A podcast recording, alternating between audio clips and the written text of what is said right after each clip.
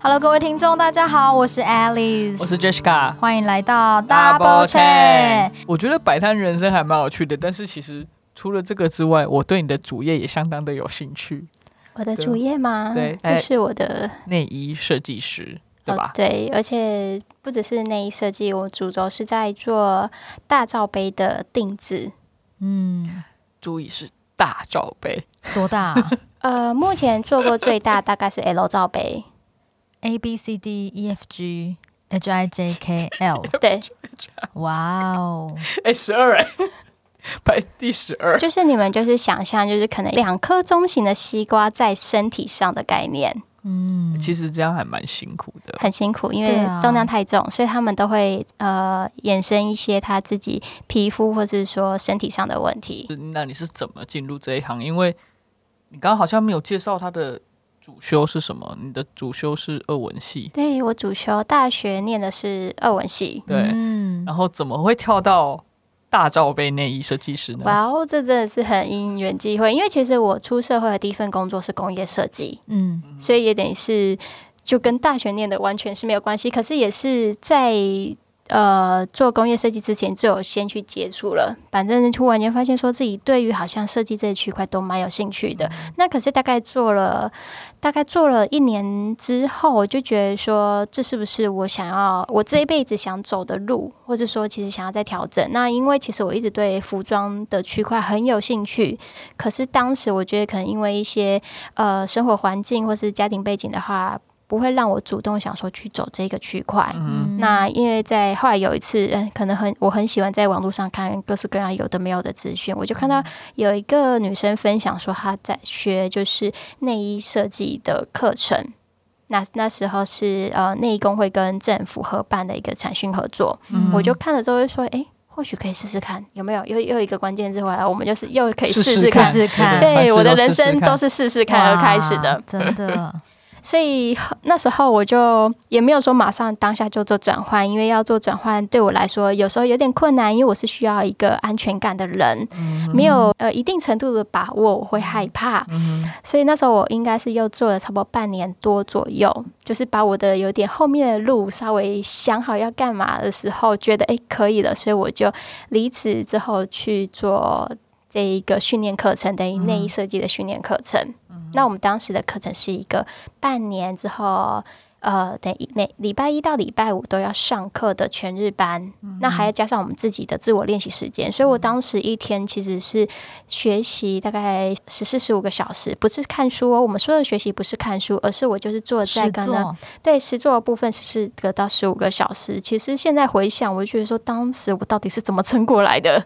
但是你是因为刚好看到是内衣课程，对，不是，呃，应该是说，因为你是说你对服装有兴趣，但是所以内衣只是刚好有这个课程，所以你就开始钻研这个课，这等于钻研这个课程。对，哎，拍手，我先厘清一下，所以内衣课程是在呃上一个工作完之后就来吗？还是说摆还是它是跟摆摊人生是同一步进行？它跟呃，那一课程是跟摆摊差不多的时间点哦，因为我离职一起开始这样子，离职到去上课中间还有大概一个半月的空档，嗯，所以那时候可能闲闲没事吧，也不是闲闲没事，就是 就觉得哎，有不知道多余一点没事啊，听起来十四到十五个小时其实是 蛮长的，对就是觉得哎，有不知道多余的一个空闲时间，就想说去呃，除了上课之外，再去做其他的尝试。所以就是才内衣的部分跟摆摊的部分，就是大概差不多的时间点去同步进行。这让我想到我们上一集不是在讲舒适圈吗？对啊，就有一种跳出舒适圈的感觉。不是走出舒适圈吗？对啊，因为从原本可能是一个比较稳定的工作，或者是然后你开始去学习，而且要花这么多时间，那你那时候在决决定要去走下一步的时候，有经历什么样的心境转折吗？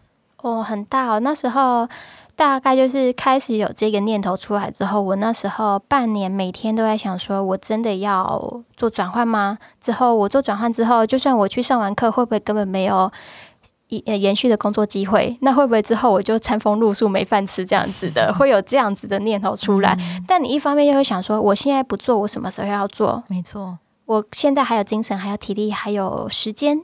那如果等我到可能三十五岁，或是更呃四十岁、五十岁的时候，我说不定连想做的那个冲劲都没有了。嗯，所以我还是就决定说要去尝试看看，大不了我再回头做工业设计，勇于尝试。嗯嗯嗯。刚刚回头回来，就是你内衣课程学习完之后，那理所当然就会去找跟内衣相关的工作。然后为什么是找到大罩杯的？公司，而不是一般的内衣。对，为什么是那时候？其实我觉得我很幸运，可也有可能是我在那个。训练课程的那一段时间很认真，因为来教课的老师都其实都是业界的人，他可能是业界退休的，或者说还在业界工作的。所以我那时候结训的那一天，就是发那个成绩单的那一天，就有三个老师跟我提工作的。那所以就就是三个，我就从那三个里面挑了一个。那时候就是听到，哎，是大罩杯内衣，那其实是其中一个老师给的工作，就觉得应该学习，对，可以特别的。较特别之后，感觉可以学习到更多东西，所以后来就跳进去了，就入坑回不来了，无可自拔。然后你就看过形形色色不一样的胸部，对，没有错，大胸部，对 对，我等下这一集是不是要成人内容？这个 OK 啦，刚刚都恩课了那边。对，所以你就是，那你第一次看到客人的。胸部，因为每次都要量嘛，对不对？帮他们量 size 是算是震撼的吗？还是我不知道这个词能怎么形容比较准确？讲他们一路以来的困扰，因为有时候。好像是困扰是吗？一定一定会，因为其实不会让你马上就接触到客人，因为我们的能力刚进去，一定能力都不够。嗯，因为从课程学习出来的东西跟业界要的东西，真的还是有很大一段的落差。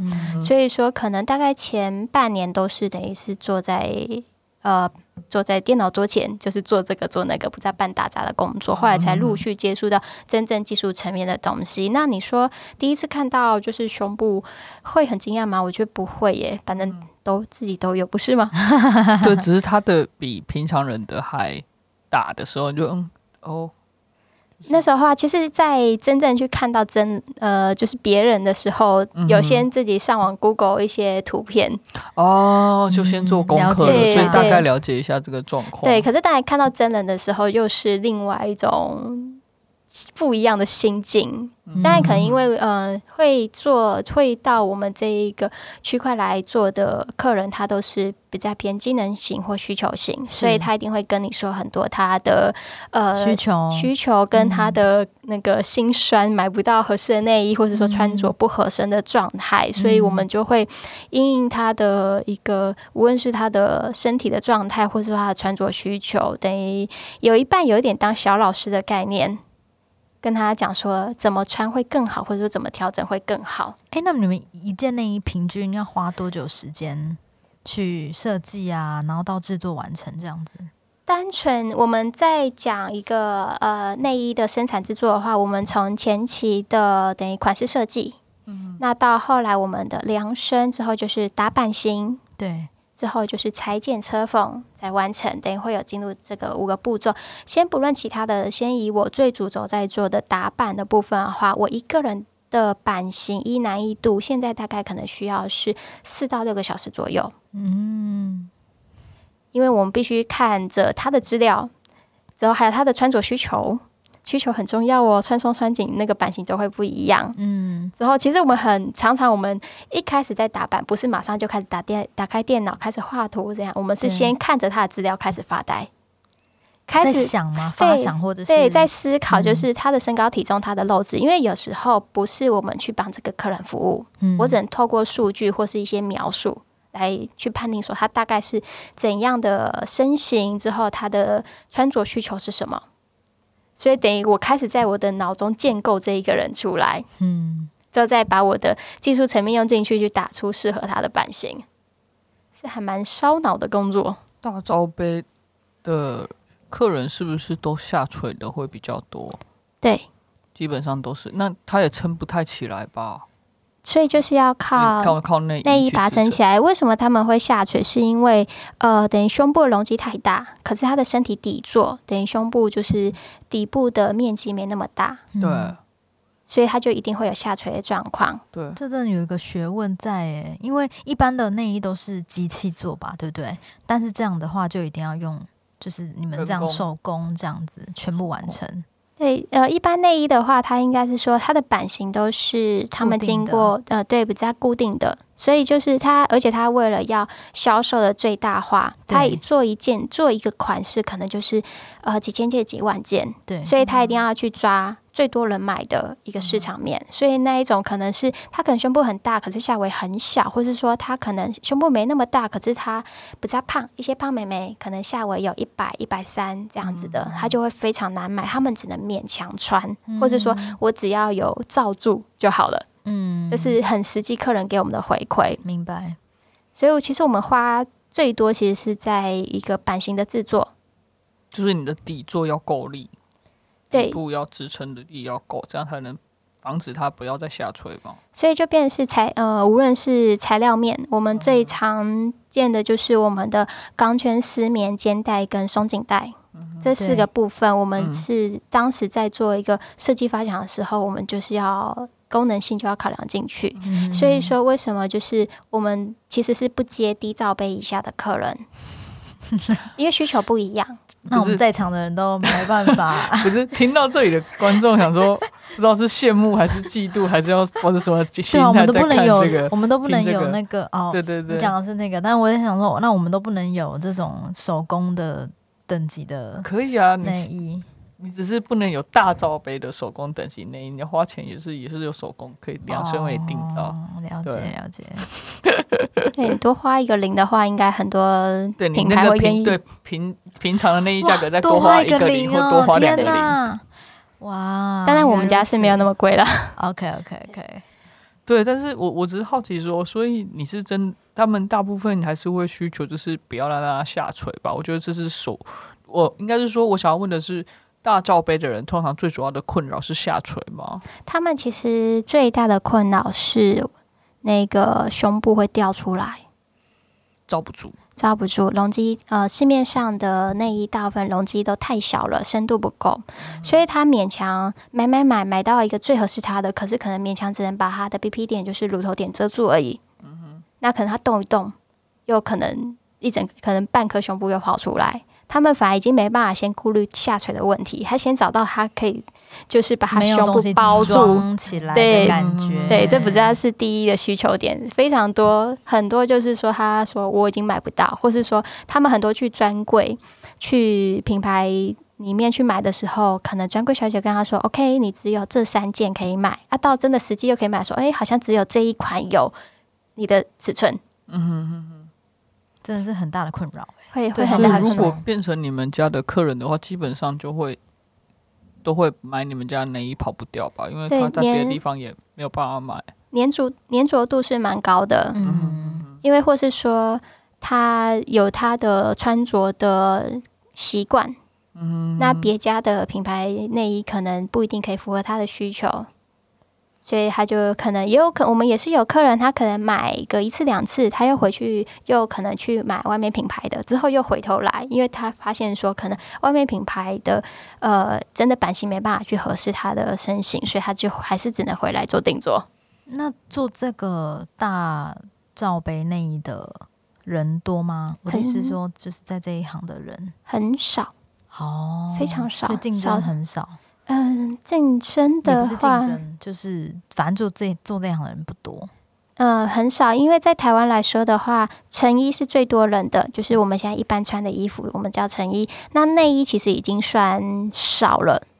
那做大罩杯，而且又是定制的，就更少。那需求可能也不多吧？还是其实需求很多？我觉得现在的需求越来越多，因为可能就是饮食习惯。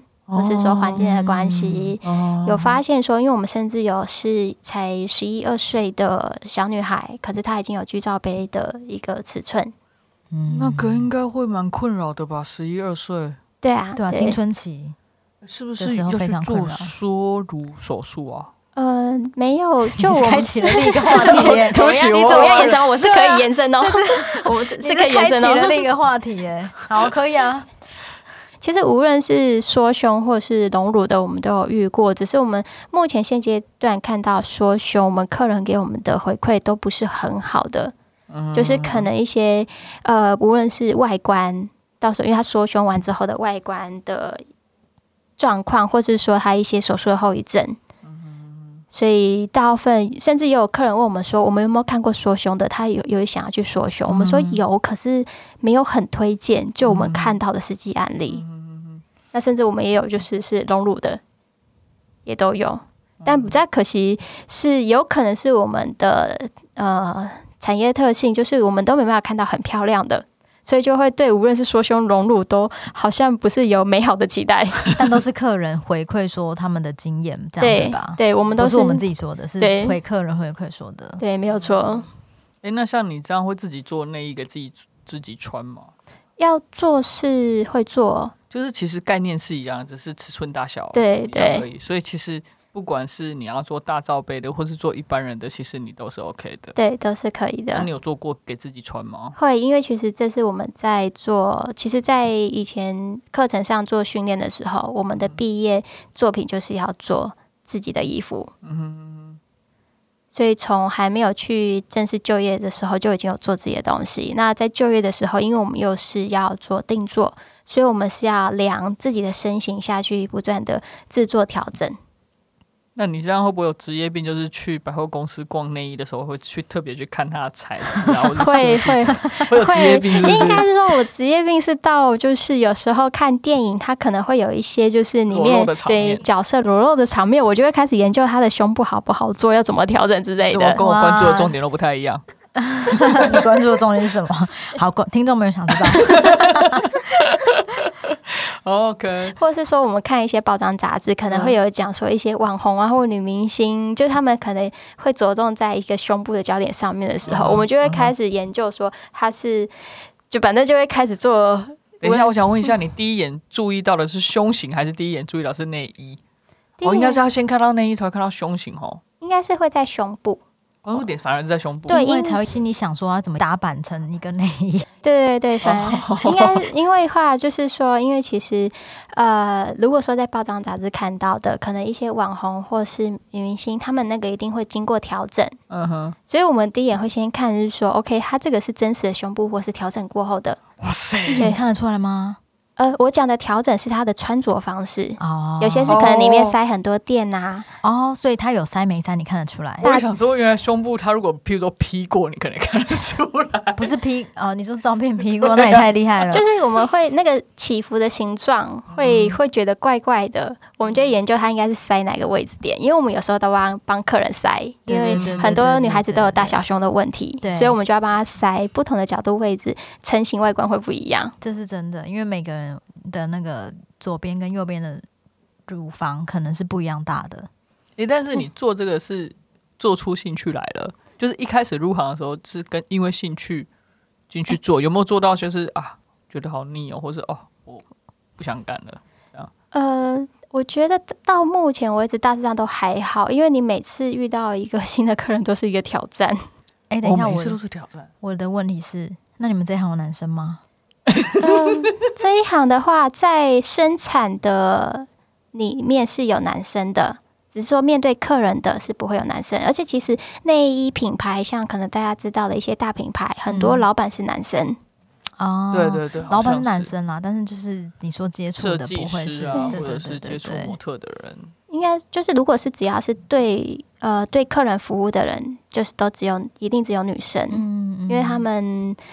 目前台湾是不太可能接受说，就是由男性的设计师帮他直接做裸量的动作。你看妇产科，好像大部分人的人也会偏好看女生的。当然，现在蛮慢慢蛮多人都是对对对。以前以前是比较介意，还是会希望是女医生来看吧，有点这种感觉吧。可是可能性质不太一样，毕竟医疗的跟他做衣服的那种心态，因为就算有时候是女生，她们也是会很害羞，或是会感觉各种怪怪的。因为你对于第一次见面的人，就要就是扒开上衣裸裸给他看，都有时候会有一些心理障碍。像这些大罩杯的客人们，他们对自己的胸部是感到自卑的，还是自豪的，还是是就是啊，反正就这样了。嗯，有这种心态吗？呃，有时候还是会有，有些人会希望说他的胸部看起来不要这么大。嗯哼，那他的要求反而是说不要看起来这么大。对我除了就是说穿的机能性足够之外，我希望外观的成型是不要这么大的。那可是可能因为台湾的一个呃，就是品牌的潮流，或是说一个社会风气的影响，大部分的人还是会希望说，诶，可能有个事业线可以刷卡的效果，或是说集中脱高的效果，这个区块会比较多。嗯，那像他们会要求你要做什么样的花样，就是也是还是会要讲究花样跟设计吗？呃，我们的款式应该说，因为这个涉及到就是。呃，生产备料的部分，所以可能我们的款式是有一定的就是限定，可是说可以一呃可以微调，或是说它不在多人反而是对于机能性的要求。机能性就是像运动内衣这样，或者是什么样的机能性的要求啊？有些人可能他就是说他希望说他的可能外观透气。呃，对，透气点是一个很重要的，尤其现在夏天，他们常常会流汗、长疹子，甚至是说，因为其实可能，呃，这区块大家接触的比较少，他们很多可能是维度是比较胖胖一点的，他可能下围有到九五、一百，甚至到一百三。是说离那个公分不对吧？对，一百三十公分，你的身体维度公分，对，一百三十公分，嗯。对，下围下围下围一百三十公分，正常是多少？一般人目前就是一般人，如果说以大家认我认定的瘦，可能是七十五到七十到八十左右。对啊，八十五就已经是大概有点肉肉的身形，我应该破百了吧？相信我，你没有。那那一种的话，其实他们常常是连呃，先不论罩杯的问题，他连就是。呃，长度，他要买的内衣那个长度都会太短，他就等于是扣不起，硬扣上去，就是死死的勒，超不舒服。但他说他没办法，他只这是他可能找到的最大件，所以他们久的时候，那边不是只有红红的勒痕，甚至是已经很明显的黑色色素沉淀，就一圈在身体上。那我有个问题想问，那现在比如说大部分的人，就是有多少？嗯，我重问好了，就是大照。大罩杯的人，比如说是可能十个里面有一个，还是二十里面有一个，还是三十个里面有一个，就是大罩杯的人的比例，你有知道这一块的数据吗？呃，我觉得这个很比较难下定论，因为是台湾的，就是品牌的内衣，他们容积量都做比较小，它让你的就是好像罩杯都很大。因为我们像我们前两天有一个客人，他因为我们会先问客人大概可能在市面上穿的尺寸是什么样子，我们会准备像一些相对应的衣服去做辅助的量身。他跟我们说他是 J 七十，J 七十，可是一般市面上没有 J 啊，对，没有 J，所以我们那时候有点疑惑，而且他下围太小了，所以后来到他实际来，其实我们看到第一眼我们就知道说这不可能是 J。后来他实际上其实大概穿 F 七十左右，那为什么会落差那么大？是因为它的下围太小了。嗯，市面上就是可能呃，它只能用比较大的罩杯之后，把它的下围地方去修改到合适它的身形尺寸，会有这样情形，所以变成是数据上就有落差，我们就很难做统计。哦，有点像大屁股，但是小大小腿很瘦。这个形容有点难吗？我正在思考着什么？我要说什么？就是牛仔裤啊！啊，对对对，腰很小，臀就是那时候去健身的人，腰很小，臀部很翘，塞不进去这样。对啊，对啊，就是啊，我对不起，我还没抓到。我们刚刚聊那个大罩杯内衣是蛮有意思的，我觉得其实还想该多聊一点。不过下次我我想说，如果说有人。